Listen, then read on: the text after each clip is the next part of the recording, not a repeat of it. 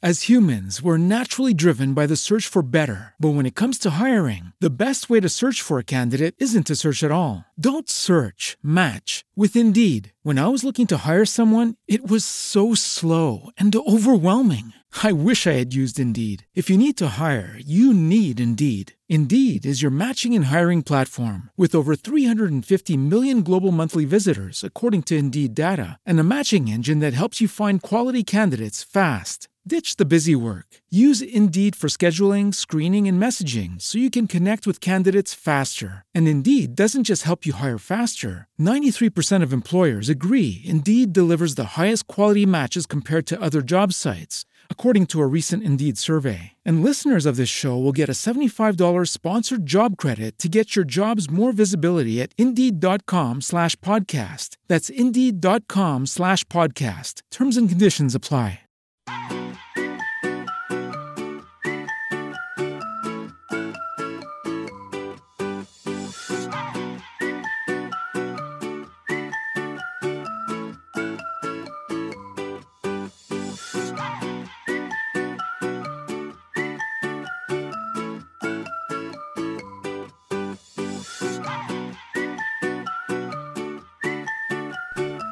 Bienvenidos a Sobremesa por Radio Tren Topic, el único lugar donde los sueños se hacen realidad, pero no te cobramos entrada. ¿Cómo están? Mi nombre es Marcelo Mansi, en la en la operación técnica Nicolás Simoni y como siempre dándonos alegrías desde los controles. Me acompaña en la mesa Marco Cerrado Gómez, nuestro querido productor consagrado, y también Elena Iglesias que nos trae una gran columna de Crónicas de la Luz en esta ocasión. ¿Cómo estás, Elena? Muy bien, muy contenta de estar acá. Yo ya aparentemente no puedo irme de, por trabajo, no me puedo lastimar, no me pueden pasar cosas que ya ni siquiera es un serrucho. Yo creo que ya pasó el serrucho.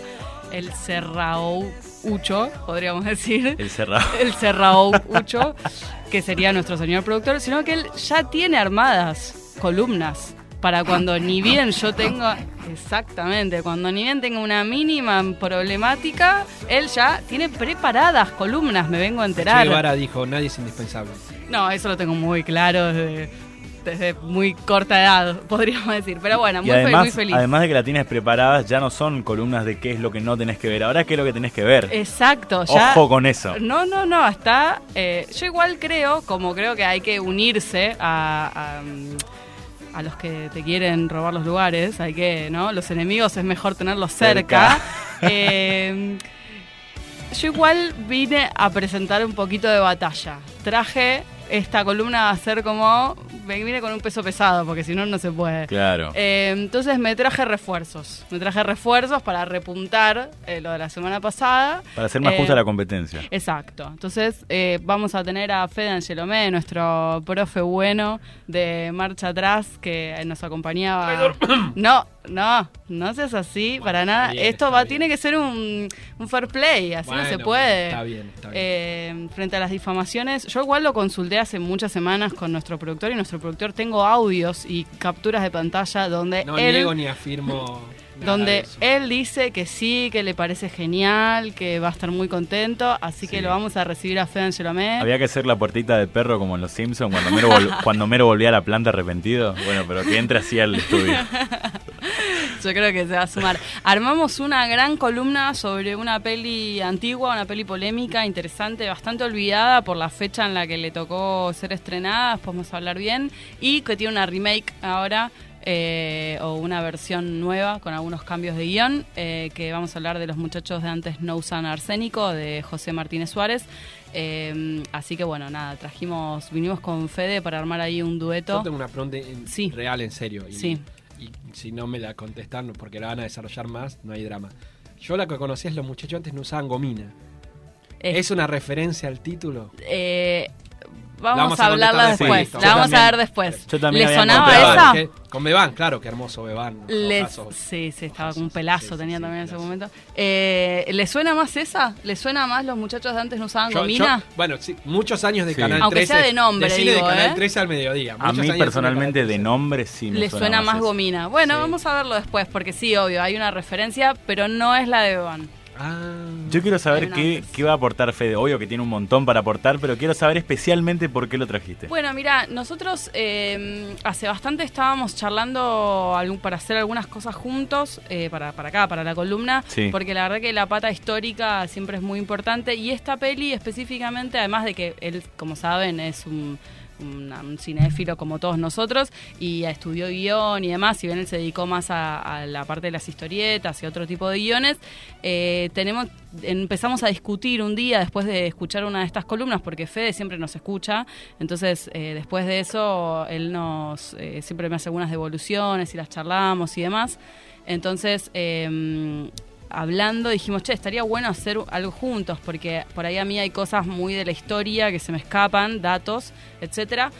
Entonces, lo que vamos a hablar, esta película eh, es algo problemática porque se estrena en abril de 1976, a menos de un mes de- del último golpe cívico-militar eh, de la Argentina. Entonces, Es catalogada como una comedia negra, ¿no? es una comedia negra, pero eso es el género, digamos, no tiene que ver con la fecha de su estreno. Entonces, algo interesante es que siempre se dice que ah, es una película de la dictadura. O sea, en el sentido de que se dio durante la dictadura, no que haga una apología, por supuesto, a la dictadura, porque de hecho nada que ver. Pero eh, nosotros justamente lo que vamos a hablar con Fede para que él nos cuente un poco más es esa época pre-dictadura, que siempre se habla mucho de por ahí de, los años de la dictadura, los años de la censura, etcétera, etcétera, pero poco se habla de esa espiral tan compleja que se da un poquito antes de, que Cámpora llegue al gobierno en el 73, el 74, el 75 con la muerte de Perón, con toda esa espiral de violencia que siempre se dice. Bueno, Fede va a traer un poco de luz sobre ese aspecto que nos va a permitir de manera muy directa analizar la película eh, y además, bueno, analizar la película, ¿no? Me encanta. Historia y cine complementados como deben ser para entender todo. Sí, yo ahí puse que un poco lo que siempre la historia y el cine tienen, la historia como disciplina, ¿no? Eh, y el cine tienen como algo muy interesante que es que se componen ambos de, de fragmentos, ¿no? Se componen ambos de pe- pequeñas partes que se unen entre sí y uno las bailando. Y es, es esa idea de la fragmentación une las dos cosas, la historia, eh, que no deja de ser una narrativa, que no deja de ser una, una un lenguaje, una narración, ¿no? Digamos, un hilado de pequeños hechos que de algún modo eh, la historia se encarga de empezar a darle sentido. Y el cine no es otra cosa que eso también, ¿no? Es la articulación de, de un montón de pequeños momentos eh, para contar algo, para decir algo. Así que bueno, muy contenta de estar acá, eh, de volver a verlos, porque los extraño cuando no estoy. Igual estuve haciendo cosas divertidas, estuve en Chaco.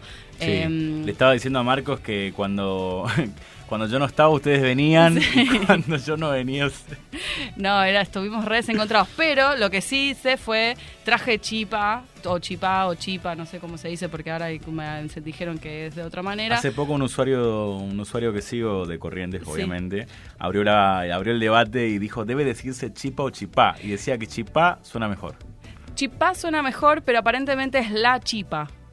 Según me dijeron ahí. Entonces, como comí el mejor chipá, chipa del universo allá, dije, bueno, en mi vuelta tengo que, como no les iba a traer de allá, porque imagínense una semana después iba a ser horrible, eh, compré chipa y traje chipa para que compartamos hoy. Así que también, un poco ahí para ver si me perdonan del viaje de trabajo. Sí, te perdonamos, te perdonamos. Sí, por supuesto.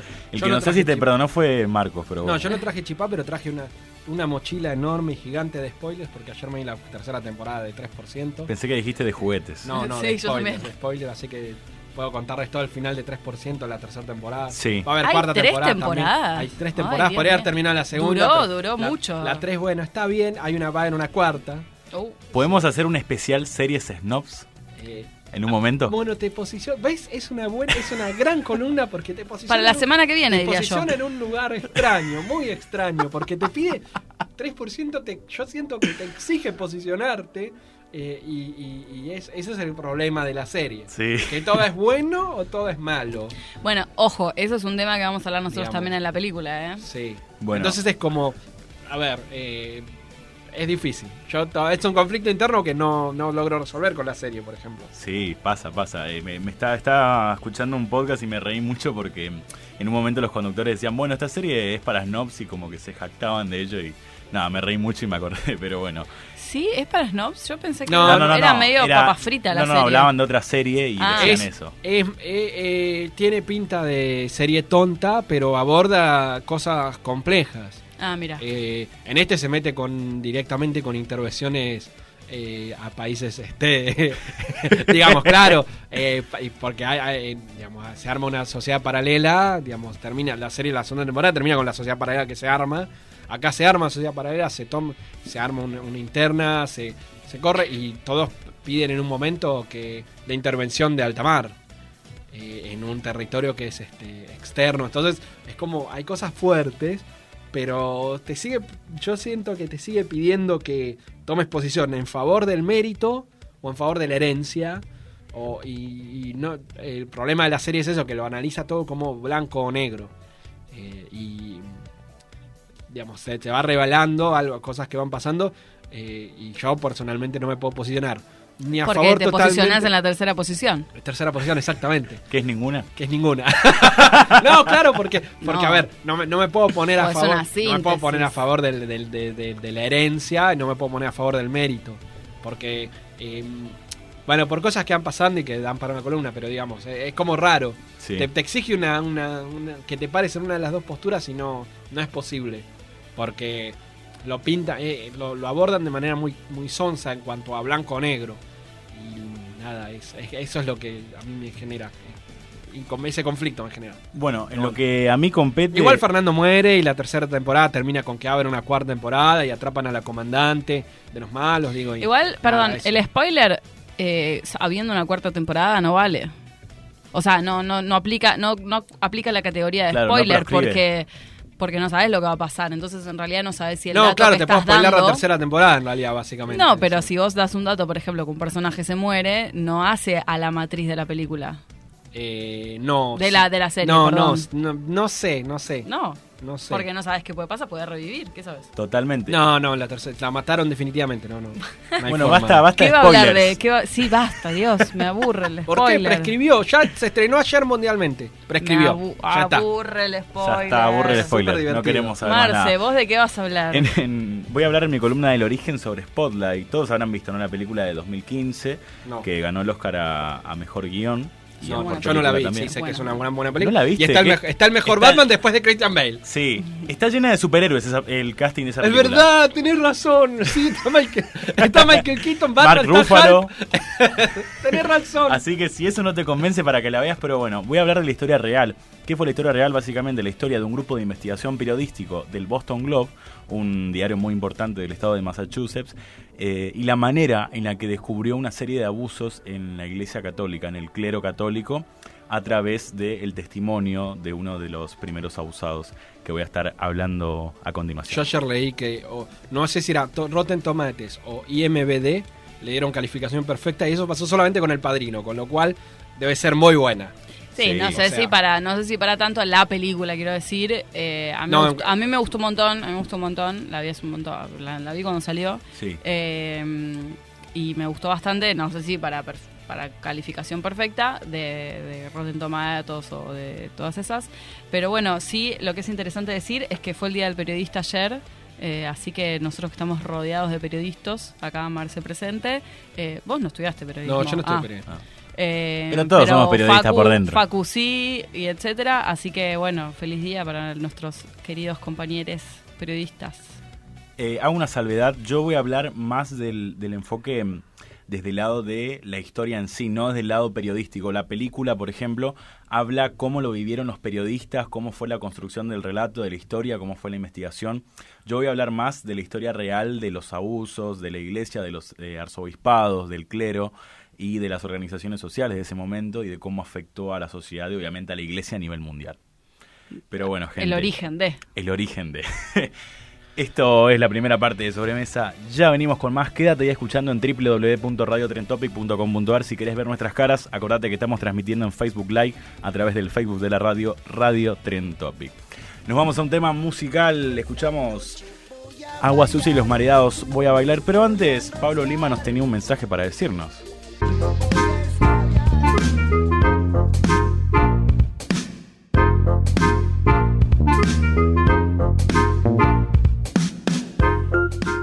Hola amigos y amigas, soy Pablo Lima, cantante y bandoneonista de Agua Sucia y Los Mareados y acá en el programa de Sobremesa de los amigos de Sobremesa vamos a estrenar una canción nueva que se llama Voy a bailar, así que espero que la disfruten eh, desde La Plata, desde la ciudad de La Plata, eh, para todos los que están ahí escuchando, un abrazo gigante, voy a bailar Agua Sucia y Los Mareados.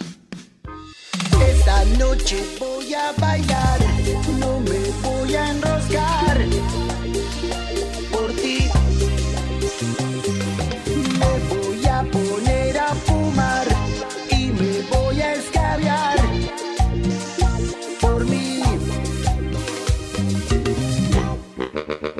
Cumbia, cumbia, sucia.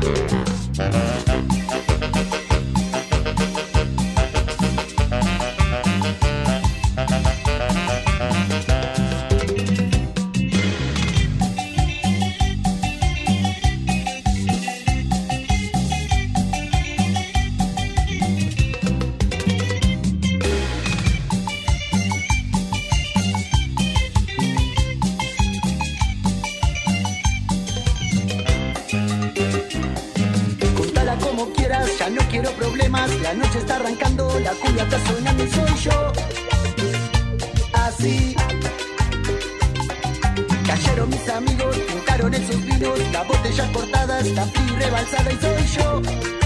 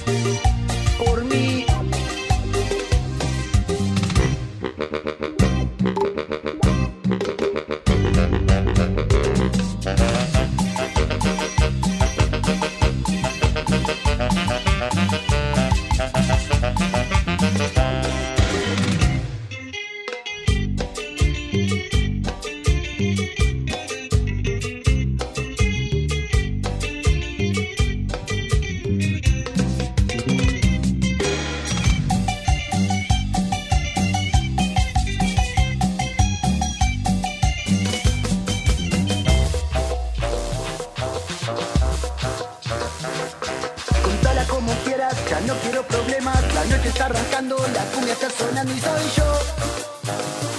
Así. Cayeron mis amigos, juntaron esos vinos, la botella cortada, la fría rebalsada y soy yo. Así.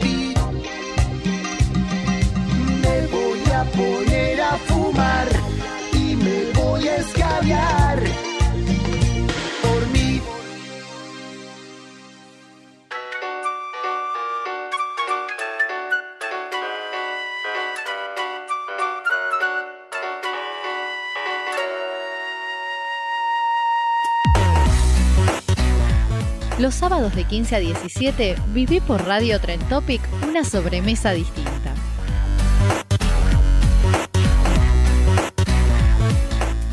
Te contamos el origen de las cosas que usás o ves a diario. Te contamos historias sobre el deporte.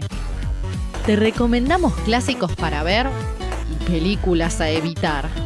Te contamos experiencias de vida. Y sobre todo, te hacemos la sobremesa. Sobremesa. Sábados de 15 a 17 por Radio Tren Topic. Seguinos en Facebook, Instagram y Twitter como Sobremesa 5. Ahí vas a encontrar adelantos, fotos, los recortes de las notas y mucho más contenido. Búscanos en Spotify como Sobremesa en la sección podcast y si no, escúchanos por Spreaker o Radio Trend Topic. As humans, we're naturally driven by the search for better. But when it comes to hiring, the best way to search for a candidate isn't to search at all. Don't search, match with Indeed. When I was looking to hire someone, it was so slow and overwhelming. I wish I had used Indeed. If you need to hire, you need Indeed. Indeed is your matching and hiring platform with over 350 million global monthly visitors, according to Indeed data, and a matching engine that helps you find quality candidates fast. Ditch the busy work. Use Indeed for scheduling, screening, and messaging so you can connect with candidates faster. And Indeed doesn't just help you hire faster. 93% of employers agree Indeed delivers the highest quality matches compared to other job sites, according to a recent Indeed survey. And listeners of this show will get a $75 sponsored job credit to get your jobs more visibility at Indeed.com slash podcast. That's Indeed.com slash podcast. Terms and conditions apply.